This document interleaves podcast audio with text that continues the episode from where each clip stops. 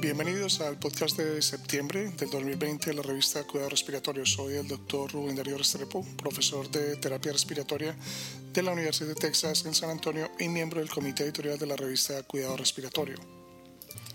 Este podcast llega a ustedes gracias a la colaboración de Gustavo Holguín, jefe de kinesiología del Hospital Pediátrico Juan P. Garrahan en Buenos Aires, Argentina, terapeuta respiratorio certificado y fellow internacional de la Asociación Americana de Cuidado Respiratorio. Igualmente agradezco a Rodrigue, Rodrigo Adas Mejeria, terapeuta respiratorio certificado de la Unidad de Paciente Crítico Pediatría de la Universidad Católica de Chile y finalmente a Diana Marcela Restrepo Cerrato, terapeuta respiratoria certificada de la Universidad Santiago de Cali y consultora independiente de Inmunotech. Este es el resumen de este mes. La elección del editor de este mes es una revisión retrospectiva de Miller y de sus colegas que evalúa la puntuación del índice pulmonar modificado en el asma como un predictor de la duración de la estadía en los cuidados intensivos pediátricos y el hospital. Estudiaron registros de 143 sujetos durante tres años, categorizando el índice pulmonar modificado en bajo, medio y alto. Las puntuaciones del índice predijeron la estadía en la UCI pediátrica, la estadía hospitalaria y el tiempo con albuterol continuo.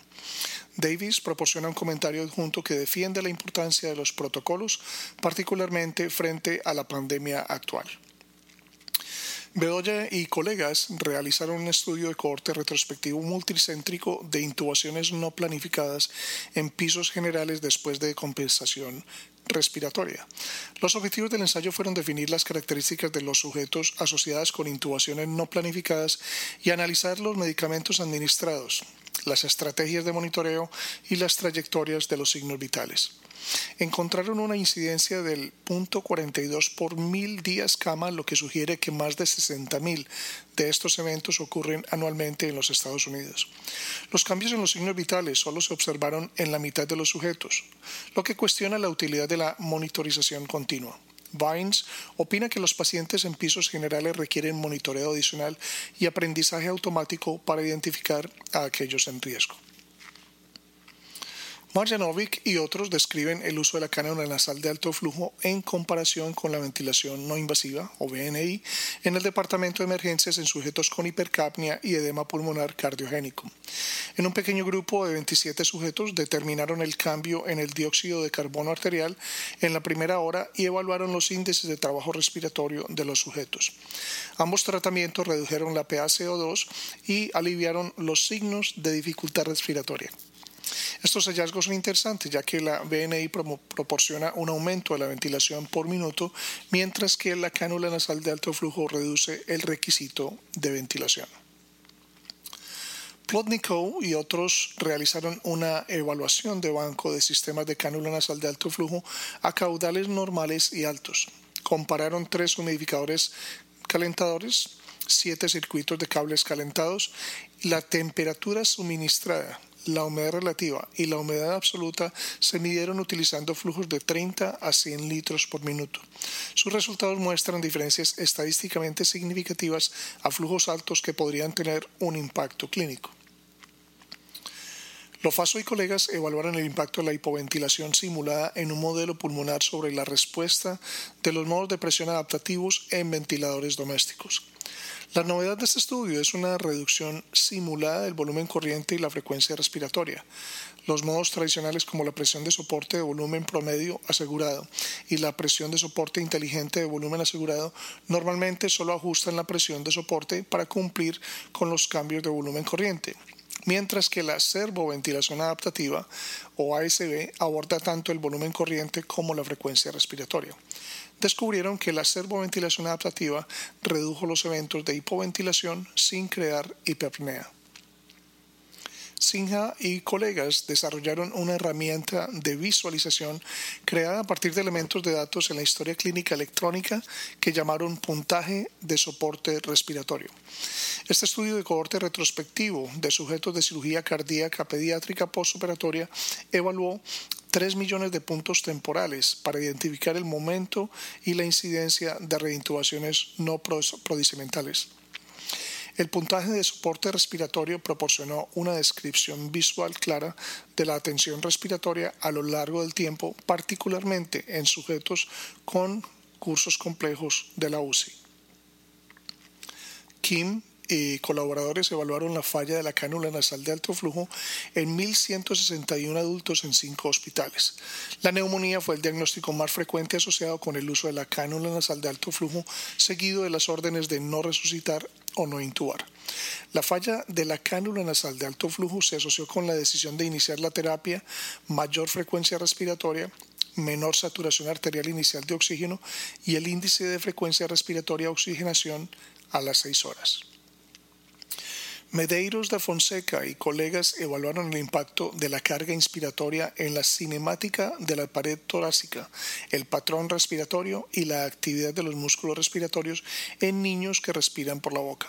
Descubrieron que el uso de cargas inspiratorias mejoró el patrón respiratorio y aumentó el volumen pulmonar y la actividad eléctrica de los músculos inspiratorios. La interfaz nasal demostró ser más eficaz en comparación con la interfaz oral. Bernatsky y otros evaluaron el impacto del tipo de humidificador durante la ventilación con un reanimador con pieza en T. 12 conejos recibieron ventilación utilizando un intercambiador de calor y humedad, el HME, calentadores o sin humedad. Sin humedad. Las mediciones de humedad absoluta inspirada se realizaron cada 5 minutos durante 20 minutos. Los calentadores proporcionaron la mayor humedad absoluta, seguido por el intercambiador de calor y humedad, y ambos fueron mucho mayores que la ausencia de humedad. Concluyen que para la ventilación a corto plazo en la sala de partos se podría utilizar el intercambiador de calor y humedad. Gret y sus colegas evaluaron prospectivamente las extubaciones no planificadas en una UCI médica, incluidos 2.578 ingresos que recibieron 4.072 días de ventilación. Hubo 53 casos de extubación no planificada para una tasa de eventos de 1.3 por 100 días de ventilación.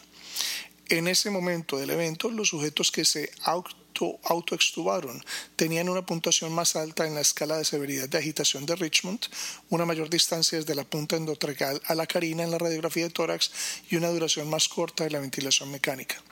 La mortalidad en UCI fue menor en el grupo de autoextubación a pesar de tener una tendencia hacia una puntuación SAPS 2 más alta. Loquín y otros compararon la electromiografía transesofágica del diafragma, cómo se usa en la ventilación asistida ajustada neuralmente o NAVA, con la superficie no invasiva, que es lo que se conoce como EADI. La electromiografía transesofágica detectó 3.675 esfuerzos respiratorios, de los cuales 3.162, o el 86%, también fueron detectados por la superficie no invasiva. Llegaron a la conclusión de que la, el proceso de superficie no invasiva no era fiable para la detección del esfuerzo respiratorio en sujetos ventilados de forma invasiva en comparación con la electromiografía transesofágica. Opersma y otros evaluaron la sincronía paciente-ventilador durante la ventilación con soporte de presión, PSB, y NAVA en ocho sujetos con exacerbación de EPOC. El retraso del disparo se redujo con NAVA frente a la ventilación con soporte de presión, pero no hubo diferencias en la asincronía del ciclo. Los niveles más altos de ventilación con soporte de presión se asociaron con asincronía neuromecánica. Lee y colegas evaluaron el uso de suministro de oxígeno en dosis pulsadas desde un concentrador durante la BNI en un estudio de banco y en un pequeño grupo de sujetos con exacerbación de la EPOC. Compararon el oxígeno de dosis pulsada con el oxígeno de flujo continuo, haciendo coincidir el flujo en litros por minuto con la configuración numérica del concentrador concluyeron que la integración de un concentrador con BNI podría lograr una eficacia similar a la del flujo continuo. Shihi y sus colaboradores evaluaron el doble disparo durante la BNI en un modelo de banco utilizando dos ventiladores diferentes. Observaron un aumento del doble disparo con menor distensibilidad pulmonar de prueba y con menor resistencia de las vías respiratorias en un dispositivo, pero no en el otro concluyeron que las características del dispositivo y del paciente simulado influyeron en la frecuencia del doble disparo en la BNI en un modelo de, pulmón simulado. John y otros probaron un dispositivo de burbuja para la ventilación no invasiva en un simulador de pulmón infantil. El sistema fue diseñado para proporcionar BNI en entornos de baja resolución. El sistema fabricado entregó formas de onda de presión y el suministro de volumen corriente se comparó con un dispositivo disponible comercialmente. Los autores concluyeron que en entornos de bajos recursos este sistema podría proporcionar ventilación sin electricidad. DeLorme y otros evaluaron el impacto de la cánula nasal de alto flujo a 20, entre 20 y 60 litros por minuto en voluntarios sanos. Se evaluaron los índices de esfuerzo respiratorio y se calculó el espacio muerto.